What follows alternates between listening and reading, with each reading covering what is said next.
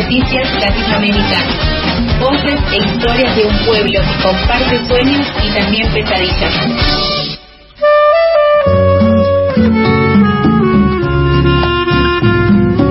12 del mediodía, 6 minutos, y ya mismo le damos la bienvenida a la capitana de este segmento, de este panorama latinoamericano, Nicole Martín. Hola Niki, ¿cómo estás? Hola Sofi, hola Charlie, ¿todo bien? ¿Y ustedes? Todo tranqui. Bien. Me alegro por aquí. Como siempre, un gusto. El gusto es todo nuestro, por supuesto. ¿Qué es lo que nos traes para hoy? Bueno, hoy vamos a meternos en un tema de derechos humanos, ya que mañana es el Día Internacional de Acción por la Salud de la Mujer, el 28 de mayo, como sabrán. Y bueno, primero que nada vamos a introducirnos en el porqué de esta fecha y después también vamos a recorrer la región eh, para ver el estado de situación en materia de derechos sexuales y reproductivos. Bien, adelante entonces. Bueno, este es un día eh, que, se, que surgió como una medida política de campaña permanente por la salud integral de las mujeres e identidades feminizadas como las personas LGBT y especialmente por el acceso pleno a los derechos sexuales y reproductivos de mujeres y niños. Recordemos que la base de todo esto es el derecho de las mujeres a gozar de salud integral a lo largo de toda su vida, que parece obvio, pero no lo es en un sistema capitalista y patriarcal donde el sujeto político primero es el varón, blanco, heterosexual, prioritario en la escala productiva, y las mujeres en un rol secundario de cuidadoras y reproductoras de la fuerza de trabajo. Mejor que no se quejen, ¿no? Que sonrían, acaten las normas y especialmente que no exageren en cuestiones de salud. Pero, sí. pero. Y también los alcances de la integralidad de la salud, ¿no? que eso con el debate del aborto fue algo que pudimos discutir, pero que también es importante pensarlo en ese sentido, de, la cuestión amplia. Pero, pero, pero, ¿qué? Gracias al trabajo, el activismo, la militancia de diversos actores por los derechos humanos a lo largo y ancho de nuestra América, logramos por lo menos declarar la salud integral de la mujer como un derecho humano universal, ¿no? En el ámbito internacional entendiendo que la salud integral, como decía Sofi, no solo es una cuestión biológica, sino que también integra otros factores sociales y psicológicos, eh, pero también materiales y simbólicos, ¿no? Entonces, más allá del lugar donde la persona viva, al norte o al sur, eh, al este o al oeste, se supone que deben garantizarse sus tres derechos fundamentales en materia de, salud sexual y reproductiva. Por un lado, una vida sin violencia por el otro, acceso a los servicios de salud y también a la información, ¿no? A la educación sexual, a la información sobre salud, para que la sexualidad y la reproducción, si, si se desea, se ejerzan desde la autonomía y la libertad. Esto parece muy básico, no sé si les está pareciendo medio eh, obvio lo que, lo que estamos hablando, pero no es la realidad objetiva de millones de personas en el mundo. En especial las mujeres de las clases más pobres, también las más jóvenes, también eh, las personas con discapacidad eh, y también las mujeres no heterosexuales y todo lo que esto abarca, las mujeres que no están con hombres eh, y todos, todas las identidades sexuales. También quienes están en identidades rurales, quienes no acceden a otros derechos básicos como la educación. Bueno, todas estas violencias y carencias cruzadas, multiplicadas unas por otras, hacen a la perspectiva interseccional también, que siempre viene bien explicar, ¿no? Cuando me presentan dicen periodista de investigación y feminista interseccional, y está bueno entender que esta perspectiva entiende que las desigualdades se cruzan y se conectan y no dependen de una sola variable, sino que se, se multiplican con el racismo, el clasismo, el machismo, el capacitismo, como para citar algunas. Pero lo que hace realmente importante a los derechos sexuales y reproductivos, y ahora si nos metemos bien, es que el cuerpo de las mujeres es lamentablemente un territorio de lucha por la autonomía y la emancipación. Y justamente por eso, en 1987, la Red de Salud de las Mujeres Latinoamericanas y del Caribe propuso un día de acción global a favor de eh, la salud de las mujeres. Y un año después, en 1988, se conmemoró el primer 28 de mayo. Y la idea es que sea eh, un día de, acción, como su nombre lo indica, que priorice temas como la calidad de atención en los servicios de salud, el acceso a la salud sexual y reproductiva de adolescentes, el impacto que tiene el aborto en condiciones inseguras, en donde no hay aborto legal, y también la mortalidad materna como una demanda de justicia social, ya que hay lugares en el mundo donde elegirse riesgo de muerte, ¿no? Y acá en Argentina, una de las acciones más importantes que estamos dando es el control de la correcta implementación de la ley de interrupción voluntaria del embarazo. No sé si sabían que hay un formulario especial eh, nacional para reclamos y denuncias. No, no sabía. ¿Cómo es? Es una página de, del gobierno nacional, argentina.gov.larga.ar, donde vos podés denunciar eh, si las obras sociales o si los servicios públicos no están dando correctamente el proceso de, interrupción voluntaria, es decir, si no responden rápidamente, si se dilata, o si dicen, bueno, no, acá tenemos objeción de conciencia y no te recomiendan otro lugar para ir. Claro, no te derivan. Exacto. Y además, eh, también eh, vale la pena aclarar que eh, tanto las obras sociales como los hospitales tienen que garantizar, o sea, si alguna persona tiene obra social prepaga, le tienen que garantizar el acceso a la IBE, ¿no? A la interrupción voluntaria del embarazo sin costos adicionales y también controlándolo. Exactamente, gracias a, esta lucha que dimos en las calles, en, en Argentina, pero también en toda nuestra región, que nos estaban mirando muy atentamente porque como ahora vamos a ver, no es una realidad de toda la región. Son pasos que estamos dando por los derechos sexuales y reproductivos, pero que todavía falta mucho. Eh, por suerte, según un de cálculo que surge de, la Superintendencia de Servicios de Salud y Defensa del Consumidor, que son dos actores a donde se puede reclamar, eh, consumidora en este caso, ¿no? Se solucionaron el 64,1% de los reclamos a obras sociales y prepagas desde que se sancionó la ley. O sea que estamos avanzando también en el 0800 de salud sexual, desde la implementación de la ley el 24 de enero, mejoró en un 87% la calidad de respuesta a los servicios de salud. Pero bueno, vamos al resto de Latinoamérica, donde el aborto es mayoritariamente ilegal. Y si les parece, empezamos nuestro recorrido por la región bien al norte, en México. Donde tenemos a, una compañera, una periodista que, que valoro mucho, también eh, directora, directora del medio Memorias del Nómada, que se llama Katia Rejón, la pueden seguir en Twitter como Katia Re, con doble E, y nos cuenta la situación en torno al aborto en México. En México el aborto es legal bajo ciertas causales que son distintas en los 32 estados que conforman el país solo hay una causal nacional que permite el aborto en caso de violación sexual. Gracias a la norma 046, incluso niñas de 12 años pueden acudir a un hospital sin necesidad de hacer una denuncia previa y debe atenderse como urgencia médica. Solo dos estados, Ciudad de México y Oaxaca, tienen despenalizado hasta la semana 12. Sin embargo, en general el aborto está tan criminalizado que incluso si sufren un aborto espontáneo es cosas y las denuncian. Ya empieza este recorrido con los distintos acentos que tanto nos gusta, que trae siempre eh, Nicole Martín en su Ecos de Nuestra América.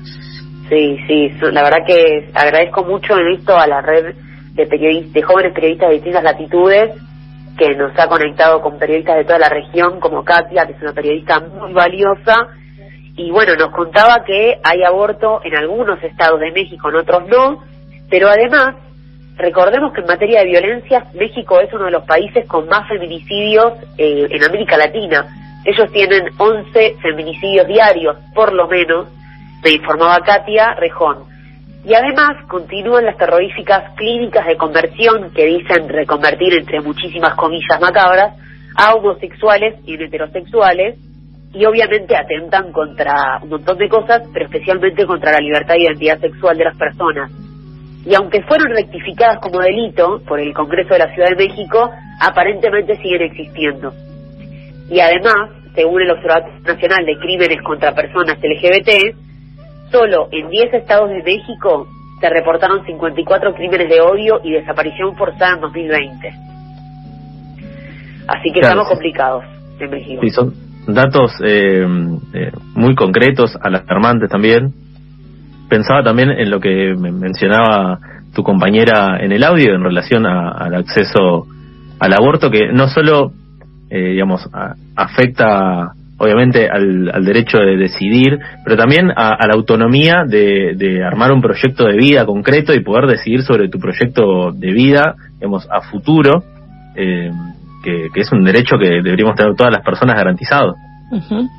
Sí, tal cual, porque particularmente los derechos sexuales y reproductivos, eh, o sea, la salud integral es importante, pero particularmente los derechos sexuales y reproductivos hacen fuertemente a la integridad del ser humano. Entonces es muy importante eh, la lucha que se da en torno a estos derechos y, la, el día de mañana, el 28 de, mayo, el día de acción global por, por el acceso a la salud sexual y reproductiva es muy importante. Y bueno, entonces tenemos México, ya lo vimos, que está despenalizado en algunos estados el tema del aborto, pero tan solo un poco más al sur, entrando a Centroamérica, la realidad se pone más difícil aún. El país inmediatamente cercano a México es Guatemala, donde el acceso a los derechos sexuales y reproductivos es muy complicado porque el aborto está sumamente penalizado con penas que van desde un año hasta 12 años para la mujer y para las personas que asisten al aborto. Y la única causa penal no punible es el aborto terapéutico, pero es practicado solo en riesgo de muerte. Y ahora vamos a escuchar a Melissa Rabanales de Guatemala, también una periodista muy valiosa, la pueden seguir como arroba del-r de la roca, y la vamos a escuchar sobre la situación en Guatemala.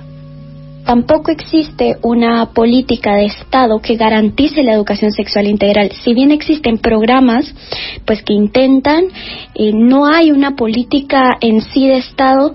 Es más, hay iniciativas como la 5272, que es una iniciativa de ley que no solo pretende criminalizar a las mujeres que abortan, sino también prohíbe la educación sexual integral en las escuelas. Así que es algo alarmante, aunque no ha pasado, pues está ahí en tercera lectura en el Congreso.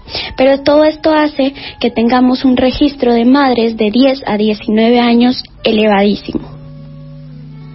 Las consecuencias directas de lo que es no aplicar eh, ningún tipo de medida es fuertísimo tener ese promedio de, de niñas madres, ¿no?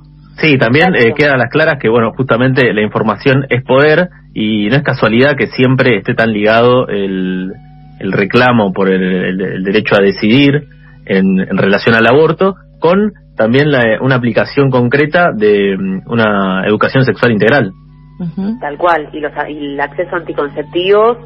En ese sentido, para mí la consigna de nuestra campaña nacional por el derecho al aborto legal, seguro y gratuito es la más contundente quizás América Latina, anticonceptivos para no abortar, educación sexual para decidir y aborto legal para no morir. Es súper clave y estos tres derechos deberían estar conectados. Y justamente lo que me contaba Melissa Rabanales de Guatemala es que en solamente de enero a abril de 2021, el OSAR, que es una, institución de, Guatemala, detectó 24.381 nacimientos cuyas madres están entre los 10 y los 19 años, lo cual es un montón, es uno de los países más altos en, materia de, niñas madres, y 640 nacimientos de estos eh, detectados fueron niñas de 10 a 14 años. Entonces lo que dice Melissa es que es alarmante la situación de derechos sexuales y reproductivos en Guatemala, porque lo que es una prueba irrefutable es que están obligando a las niñas a parir. Y las condiciones inseguras además que las mujeres están teniendo para abortar y la falta de una política integral con respecto a educación sexual y las posibilidades de que el conservadurismo por religioso avance y la relegue aún más eh, son también datos que muestran que queda mucho por hacer en Guatemala con respecto a los derechos sexuales y reproductivos y además esto que decía Meli de que están intentando eh, generar una ley que aún dificulte más el acceso a la educación sexual, que es tan importante. ¿Y por dónde sigue el recorrido? Seguimos con un eh, un poco más al sur también, un país donde no solo no hay aborto legal, sino que está blindado.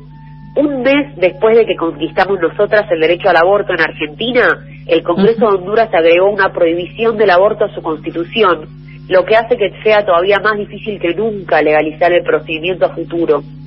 De hecho, en Honduras ni siquiera está permitido la pastilla al día después, el anticonceptivo hormonal de emergencia, ¿no?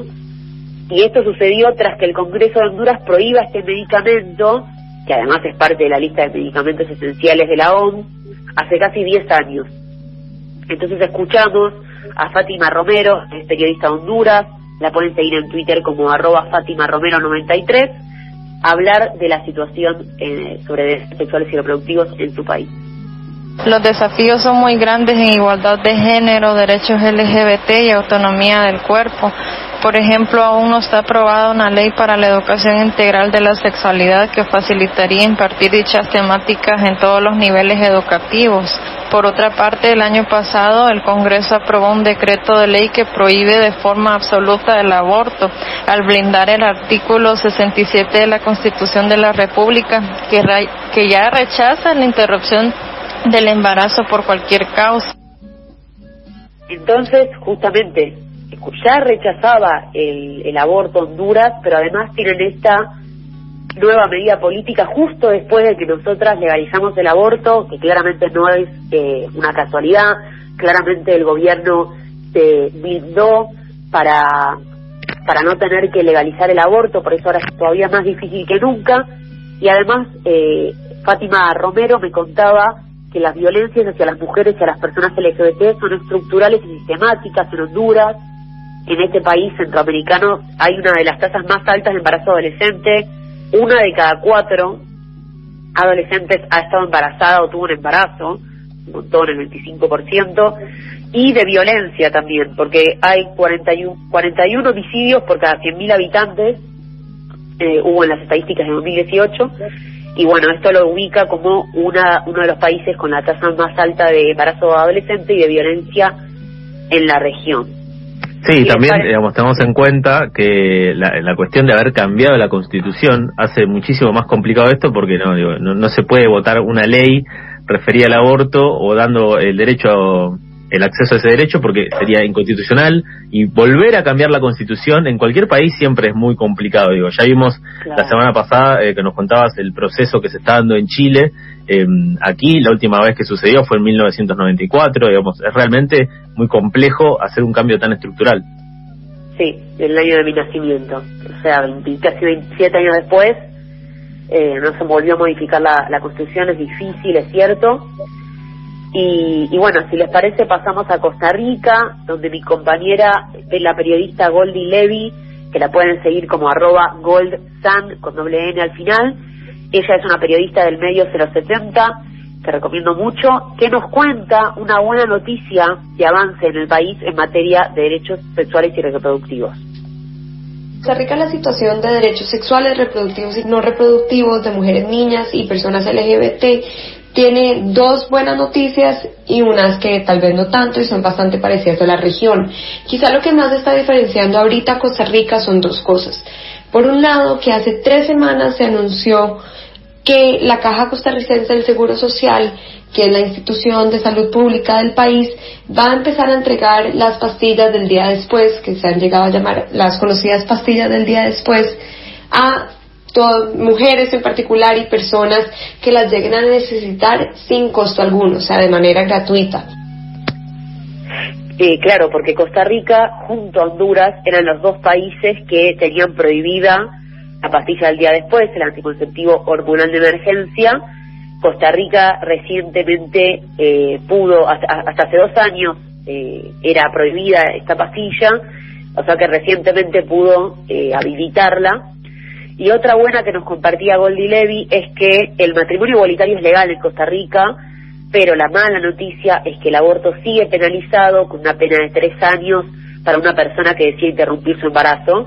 Y por supuesto, los grupos feministas de las ticas están luchando para que se legalice.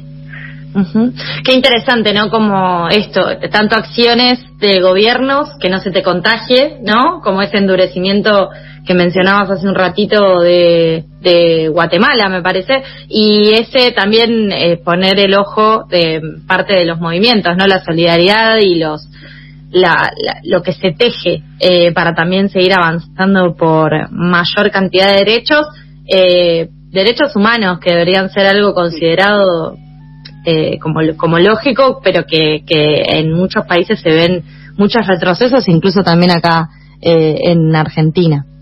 Sí, es que Honduras respondió así para blindar más el aborto, porque claramente el paso que vimos en Argentina es muy importante para la región, bueno, en el país del Papa, ¿no? Eh, Y, lo, y un cambio que se puede ver automáticamente es que a partir de que nosotras logramos esa conquista, nosotras y nosotros, en el resto de Latinoamérica la lucha se pidió de verde. Y eso es muy importante. Por ejemplo, en, Honduras, creo, si mal no me equivoco, eh, antes el panuelo del aborto legal era celeste. Y se volvió verde, y todos como que se volvió verde, a partir de que se empezó a unificar esta lucha y empezamos a ver más allá de la frontera de nuestros países, ¿no? Bueno, y ya yendo a Sudamérica, en Perú, el aborto también es ilegal, salvo por una causal, la amenaza de la vida eh, de la, y la salud de la mujer, o sea, el aborto terapéutico, y la educación sexual no tiene rango de ley nacional, como es en Argentina, sino de resolución ministerial. Y por eso su implementación es muy débil, justamente por la falta de capacitación y también de un sistema de evaluación y monitoreo. Cuando en 2016 se aprobó la nueva currícula escolar de educación básica, que tenía enfoque de, género, muchos grupos fundamentalistas y antiderechos salieron a protestar. No me digas. ¿Dónde está la educación para la familia? Decían ellos. Bueno, eh, Perú es el país de donde nace con mis hijos no te metas, ¿no? Sí, sí. Eh, bueno, esto me lo contaba mi compañera, una periodista muy valiosa también, Alejandra Atay, arroba arritale, con doble R. Y, y bueno, justamente, aunque sea el país de con mis hijos no te metas, hay un movimiento feminista grande, muy importante, que está avanzando y que, eh, bueno, ahora viene con una, con una lucha muy potente y específica. Si les parece, la escuchamos, eh, así nos lo cuenta. Dale. Sobre los métodos anticonceptivos, hay distribución gratuita a nivel nacional, pero gran parte de la población lo sigue desconociendo. Y se han reportado casos de chicas a las que les niegan estos anticonceptivos y que son juzgadas por esta decisión. Hace unos años, en el 2018, recién se tipificó el acoso como delito. No hay matrimonio igualitario y la ley de identidad de género ha dado un paso grande a ser aprobada este año como dictamen por la Comisión de Familia. El siguiente paso es que sea debatida en el Congreso para su aprobación y promulgación. Un paso que esperemos que se dé. Entonces, la ley de identidad de género. Perdón. Sí. Eh, no, repetí lo que te, te pisé y no te llegué a escuchar que la ley de identidad de género es la lucha que se viene ahora. A mí con lo de con lo de, con mis hijos no te metas me da una situación de, de que me exaspera porque le quiero preguntar a cada uno de esos padres, padres, madres que no quieren que se metan con los hijos si saben cómo les dan matemáticas, si conocen la currícula de lengua. Eso es lo que quiero saber. ¿Te importan tanto otras materias? Es, esa es la, la cosa que me pasa con, con, con mis sí, sí, Claro, si saben algo de, de, qué les enseñan en historia, si les preocupa el, relato de la historia oficial. Dios. ¿Qué, qué cosa? Bueno, Dios. claro, sí, ni hablar. Es, es que es eso. Pero es justamente un avance del fundamentalismo, del fundamentalismo religioso que ve una pérdida de poder en los movimientos feministas avanzando. Entonces contraatacan, o sea, yo creo que son medidas que responden a los avances que estamos teniendo en materia de derechos para mujeres y personas LGBT. Hay que verlos con mucho cuidado, no hay que subestimarlos, eh, porque bueno, nos pasó en 2018 en Argentina como, como lo subestimamos y vimos los resultados, eh, pero bueno, mirando rápidamente otros países, recordemos que en, en Brasil tenemos el aborto prohibido, a menos que el embarazo sea resultado de una violación, la vida de la madre esté en peligro o el feto sea anencefálico. En Colombia, donde las restricciones son casi iguales a las de Brasil, la interpretación de la ley es más amplia, lo reconocemos, recordamos las artilugias que hacíamos con la ILE.